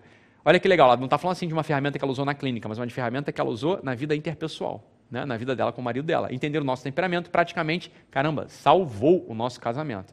Que bom, Regina, fico feliz em, em ter podido ajudar nisso aí. Que bom, que bom. Nutri Paula, Pre, CP, CP Resende, né? Comprei e estou estudando o curso. Muito interessante saber sobre os temperamentos e onde eu tenho que melhorar e explorar as minhas virtudes e ações. Bacana. Mais um. Maristela Pinheiro.br. Descobri que sou melancólica quando assisti seu curso, Doc. Ítalo Marceli. Depois disso, muita coisa fez sentido. Sou uma melancólica melhor depois da descoberta. Excelente. Muito bom, Maristela. Fico feliz. Ana Paula M. Alcântara. A aula sobre os sanguíneos me trouxe liberdade. Que maravilha. Muita gente adorou essa aula de sanguíneos. A aula de sanguíneos lá do curso realmente é um, é um presente. Não é porque fui eu, não é tá bom mesmo aquilo lá. Que maravilha ouvi-lo. Que bom, que bom, Ana Paula. É, por Letícia Sales. Esse conhecimento é transformador e a sua forma de ensinar é incrível. Ah, muito obrigado. O curso dos quatro temperamentos é de uma beleza e clareza fora do normal. Muito obrigado de novo. Que bom ter acesso a ele desde o início. Ser GW desde o primeiro dia tem suas vantagens. Obrigado. Né? Isso aí, boa, esperta. Pati de Oliver. É, não se esqueça, essa aula vale ouro em pó. Fiz o curso e mudou a, a minha vida e minha casa. Olha lá, que legal, que legal, que legal, muito bom, muito bom, excelente, pessoal. Muito, é, como esse tem centenas, centenas, centenas, centenas de depoimentos como esse. E como é, é uma pergunta assim, o pessoal quer saber, né? Como é o curso Os Quatro Temperamentos Humanos? O curso é muito simples. São dois módulos com quatro aulas cada um. Né? No primeiro módulo, eu faço uma introdução poética aos quatro temperamentos. É uma ciência do desenvolvimento do olhar. Né? Eu não vou te dar tabelinha para você ficar assim, qual é o meu temperamento? Não, não acredito em tabelinha. Né? Até desenvolvi uma tabelinha lá atrás, ela até tem sua utilidade, né? como eu falei, para uma coisa mais prática. Mas a ciência dos temperamentos é uma ciência do olhar. É quando eu olho o outro quando eu olho para o olho do outro, quando eu olho para né, a presença do outro, quando eu olho para as ações, para a conduta, para os desejos, para as motivações do outro, que eu começo a conhecê-lo e, portanto, amá-lo. Então, a primeira coisa que eu destravo nessa, na, no curso, na ciência dos, dos quatro temperamentos, é, a primeira coisa que eu destravo é esse olhar minimizante, esse olhar amputa, amputado para a realidade. Mas eu promovo uma abertura ali de olhar que o outro aparece para você como uma coisa maravilhosa. Tá? Então, Primeiro tem essa abordagem poética, e no segundo módulo você vai mergulhar de cabeça, a fundo, em cada um dos temperamentos. Isso tudo que eu falei aqui, falou, olha, ah, é mais rápido, mais lento. Olha, peraí, isso aqui foi com a finalidade dessa aula, né, aberta para todo mundo, para você que está aqui, né, nove da noite, é, beleza, já é muito útil, é bom, é isso aí mesmo, tá certo, é, é, isso aí tá, tá, tá, tudo ok, mas espera aí, né, tem muito, muito, muito, muito mais. Né? Então, isso está presente lá de modo mais profundo, com mais ferramenta prática, né, com mais é, coisa útil mesmo para você. Tá bom? E para quem é o curso Os Quatro Temperamentos Humanos? É basicamente para todo mundo que se relaciona com gente, né? Para todo mundo que tem gente perto, é para eles que o curso é, né? É para você que é mãe, né? Pai, que deseja educar melhor o seu filho, né? para os homens e mulheres casados que desejam ter um casamento mais harmônico, para líderes né, que desejam ser mais assertivos em sua liderança e desejam também fazer melhores contratações de colaboradores. Isso ajuda muito, muito, muito que você tenha, que uma visão mais clara do outro. né? É para psicólogo, psiquiatra, nutricionista, fisioterapeuta, médico, dentista, professor, vendedor, enfim, para todos os profissionais que dialogam diretamente com o seu paciente ou cliente e que desejam ter melhores resultados nos tratamentos aplicados, nas vendas fechadas, nas avaliações do cliente, né? E todo esse grande universo. Esse curso só não é para quem é menor de 17 anos, né? Porque aí está em outra fase. Né? E também para quem acha que é possível dominar a ferramenta dos quatro temperamentos sem estudar e sem esforço, sem fazer o curso. Aí, aí não, né? Porra, aí não. Tá? E quanto é que custa o curso? A gente não tem um curso online com o mesmo, com o mesmo conteúdo, né? Meu, meu curso é único, né? Para comparar. Mas geralmente esse tipo de curso, né? esse tipo de abordagem, né? com essa promessa, promessa de melhora nesse nível, ela não vai sair por menos de R$ 1.500, né? Essa aqui é a coisa. O meu curso de quatro temperamentos humanos, ele não custa isso, ele custa 497 reais, tá? Então você vai poder comprar ele hoje por 497 reais por um ano de acesso ao curso, né? Por um ano de acesso ao curso. Beleza? Essa que é a coisa, né? Mas, né, vamos lá. Mas tem um detalhe, né? Lembra que eu falei que eu iria fazer uma oferta difícil de recusar? Você lembra disso? Então, muito bem. Se você comprar ele hoje, você vai levar gratuitamente um ano de assinatura do maior programa de desenvolvimento pessoal da América Latina, o Guerrilla Way. A assinatura anual do GW custa hoje 290 reais. mas hoje você leva um ano de GW de graça. Para quem não sabe, o Guerrilla Way é um programa de assinatura em que você recebe toda semana um e-book belíssimo que traz atividades, exercícios, reflexões, tarefas, desafios sobre amadurecimento da personalidade. Está aí na imagem as capas, as capas né, do, do, do Guerrilla Way. Beleza? Dos cadernos de ativação. Ok? Olha que bonito. Porra, é bonito mesmo. É muito bonito. Beleza? Então, além disso, o assinante GW também recebe uma aula mensal sobre um tema específico que vai ajudá-lo na sua jornada de amadurecimento. Por exemplo, existem aulas sobre produtividade, sobre como ser mais empático, sobre como vencer os dias sombrios, até uma série de aulas sobre a oração do Pai Nosso que você vai fazer, né? É, vai rezar ali, fazer com que você entenda que é essa oração aí a profundidade dela, tá bom? Né? Essa oração que você provavelmente reza. Enfim, é tudo isso que você vai levar hoje gratuitamente ao se inscrever no curso Os Quatro Temperamentos Humanos. Então basta clicar no link que está aqui no chat e acessar né, é, pelo QR Code que está aqui na tela. Você escolhe ou aqui o QR Code ou o link que está aí no chat. Se você não quiser essa oferta e quiser comprar apenas o curso Quatro Temperamentos por 497 reais, você vai poder ter essa opção lá na página de vendas. Mas tem mais uma coisinha aí. Mais uma coisinha aí. A gente geralmente dá sete dias de garantia para quem compra nossos cursos. Hoje eu vou fazer diferente. Eu vou dar 30 dias de garantia para você. Se em 30 dias você achar que o curso não valeu a pena, é só pedir seu dinheiro de volta, bem simples, sem letra miúda, tá bom? Então clica no link do chat e se inscreve agora.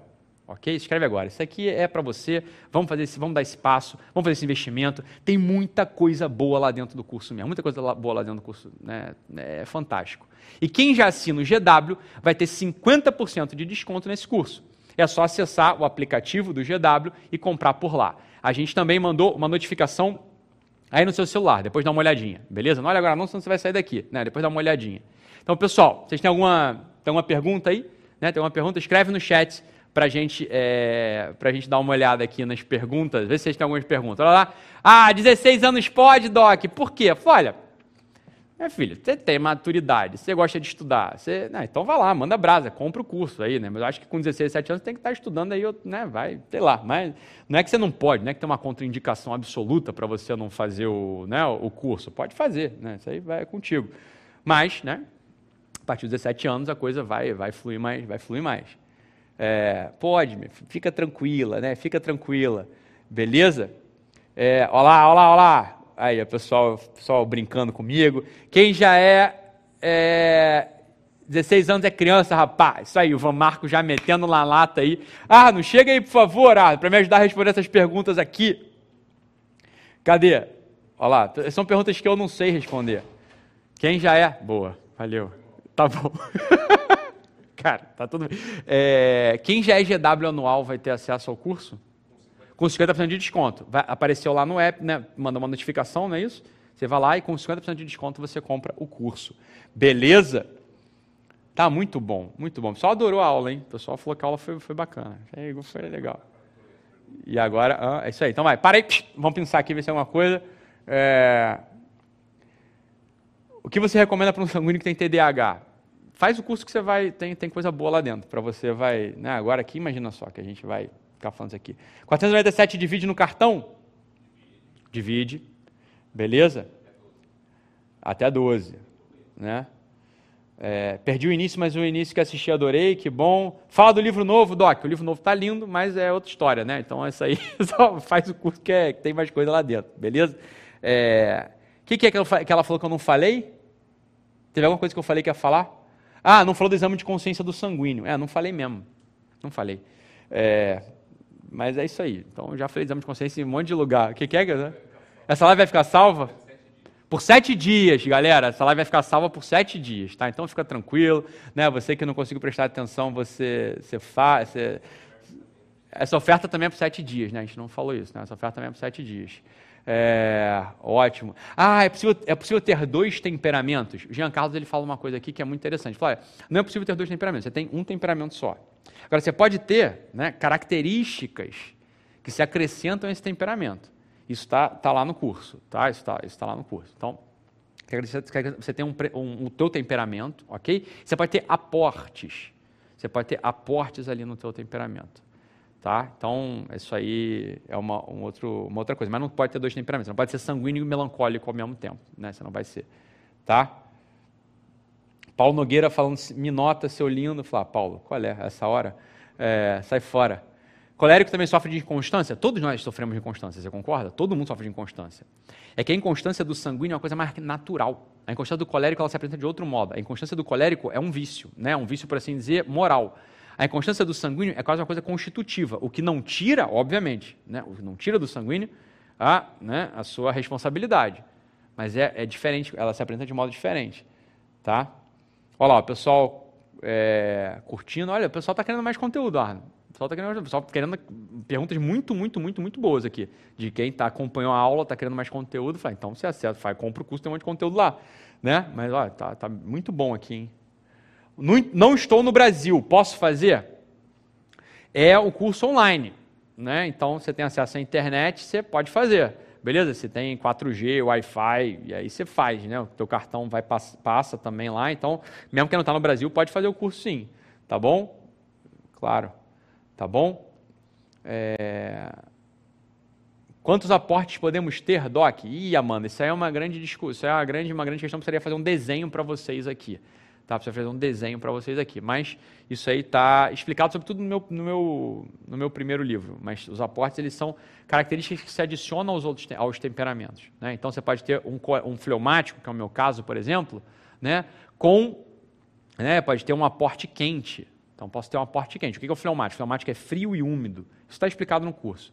Mas a esse frio e úmido, eu posso, posso, ter, pode ser adicionado um aporte quente que vem lá de cima do sanguíneo. Então, você pode, eu, posso, eu né, posso ser um fleumático com uma característica mais expansiva, como os sanguíneos são. Tá? Então, tem uma, uma, uma, aparência de sanguíneo em muitas, muitas situações, mas a estrutura mesmo mineral da, né, da pessoa, ela é esse é um exemplo que eu dei, né? Ela é fleumática, ela é de água. É como se fosse uma água muito quente. A água muito quente faz o quê? Evapora. Então, o vapor ele parece muito com ar, que é o símbolo né, do, do sanguíneo. Entendeu? Então, é assim que a gente vai, vai entendendo ah, como é que os aportes eles se dão nos temperamentos. Tá? Beleza? Muito bom, muito bom. Olha lá, excelente. Deixa eu ver aqui. Eu fiz o primeiro curso de temperamentos que eu de fazer a atualização. Como faço? Falei, ah, então olha só, é, esse é o curso que está lá, esse não é, um, né, não é um curso novo, né? É aquele curso gravado, né, que você vai, né, que o pessoal fez, é aquele curso lá, você vai fazer, vai prestar atenção. Então, eu não sei qual o primeiro, porque são dois, né? Tem um primeirão lá que foi gravado na webcam, e tem o outro que é esse que a gente está oferecendo agora, né, que é o curso definitivo sobre os quatro temperamentos. E aí tá, tá lá, né, que estão os dois módulos, o curso está maravilhoso, e é esse aí que o pessoal, dos testemunhos, é desse curso aí. Beleza? Hã? Então vamos fazer uma coisa maluca aqui? Bora, vamos ou não? Vamos fazer uma coisa maluca. Vamos fazer um negócio maluco aqui. Olha, vamos lá, peraí, presta atenção. Uma coisa que eu queria fazer Pessoal, presta atenção, presta atenção aqui, olha só. Quem comprar, pode mesmo? Então vamos embora, olha só, escuta, escuta, escuta, escuta, escuta, escuta esse negócio aqui. Presta atenção. O primeirão, o primeirão curso, acho que é 2017, 2018, é o proibidão, ficou fora do ar, né? Muito tempo. Quem fez, fez. Quem não fez, nem sabia que existia esse curso. Foi gravado de modo tosco, na webcam, conteúdo pra cacete, era três horas de aula, conteúdo mesmo, assim, né? Esse curso ele nunca mais foi oferecido. Foi, ficou, foi ofertado por, sei lá, três, quatro meses, eu não lembro. Né? E depois sumiu. Agora, esse curso, esse curso antigão, né? o curso antigão de 2017, 2018, esse foi o curso que deu origem a todo esse movimento contemporâneo, moderno, que a gente está vendo aí, de quatro temperamentos. Tudo isso, agora, assim, ó, todo mundo está falando de quatro temperamentos. Acho ótimo, acho maravilhoso. Não estou me queixando, não. Acho muito bom. É psicólogo, psiquiatra, consultor de imagem, é sacerdote, pessoal, temperamento aí traduzindo o livro. Né? O mercado editorial fez um boom com esse livro de temperamento. Né? Pessoal mais esotérico falando, pessoal mais prático falando. Tá todo mundo falando de temperamento. O que deu origem a todo esse movimento foi esse primeirão, esse curso, esse primeirão curso que eu fiz. Tá? Então, agora a gente decidiu que quem assinar, quem comprar o curso hoje, né, nos próximos sete dias, vai comprar esse curso agora, nessa oferta, vai ganhar, vai levar esse primeirão, o curso proibidão. Aquele curso tosco, gravado com webcam, com conteúdo pra cacete, que deu origem a tudo isso que a gente está vendo aqui agora. Tá? E vai ter acesso, óbvio, né, porra? Também a gente não é otário. Só depois dos 30 dias, que é o tempo aí da, da garantia. Então ficou os 30 dias, recebe, vai receber o acesso a esse, ao curso proibidão, né, com é, tosco, gravado com webcam, conteúdo pra caramba, raiz, eu falo dos aportes lá, falo, falo da, da filosofia grega, falo da origem do mundo, é tá do caramba, falo de relacionamento, um monte de coisa lá de relacionamento, marido e mulher, mas tem, tem quatro anos já esse curso, eu não lembro exatamente o que eu falo, mas tem muita coisa lá, né, nesse curso aí. Então, quem assinar, quem assinar hoje, né, nessa oferta, nos próximos sete dias, vai levar também o, o proibidão. Beleza? Essa essa que é a coisa. Porra, aí sim, agora eu gostei. Liberar, liberar conteúdo, ventilar de novo, fazer, uma, fazer a segunda onda né, dos temperamentos aí, porque essa aí foi a que causou toda essa, essa, essa onda, esse movimento. Então fiquei feliz, fiquei feliz, Arno. Muito bom, muito bom. Algo mais? Algo mais? Hein, Arno? Algo mais? Eu acho que é né? Olha lá, o pessoal feliz pra caramba. Pessoal feliz pra caramba. Isso aí, agora eu fiquei feliz. Então é isso, olha. Tem o link aí no chat, né? Tem o link aí no chat. A equipe vai botar, ok? Tem o QR Code aqui para vocês. Link no chat, QR Code. Essa aula vai ficar no ar por sete dias. Essa promoção também é por sete dias, né? Os 30 dias de garantia. É, o acesso a, a essa, ao, ao, curso Proibidão, maravilhoso, né? O pessoal está feliz pra caramba com isso aí, é, esse curso mais antigo. E esse curso, né, o, curso definitivo. Então, esse grande pacote fica por, sete, fica por sete dias, a validade dessa oferta.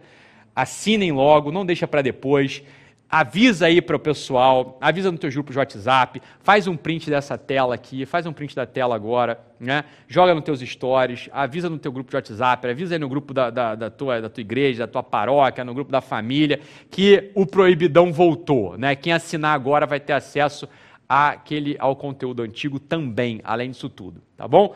Foi uma grande alegria estar aqui com vocês hoje mais uma vez. Muito obrigado pela participação. Tenho certeza que esse conteúdo todo foi muito útil e vai, né, se você levar a sério, se você botar em prática, vai ter um grande efeito na tua vida de família, na tua vida profissional e na tua relação de intimidade com Deus. Então é isso, fique com Deus, um abraço e até mais. Tchau, tchau, pessoal.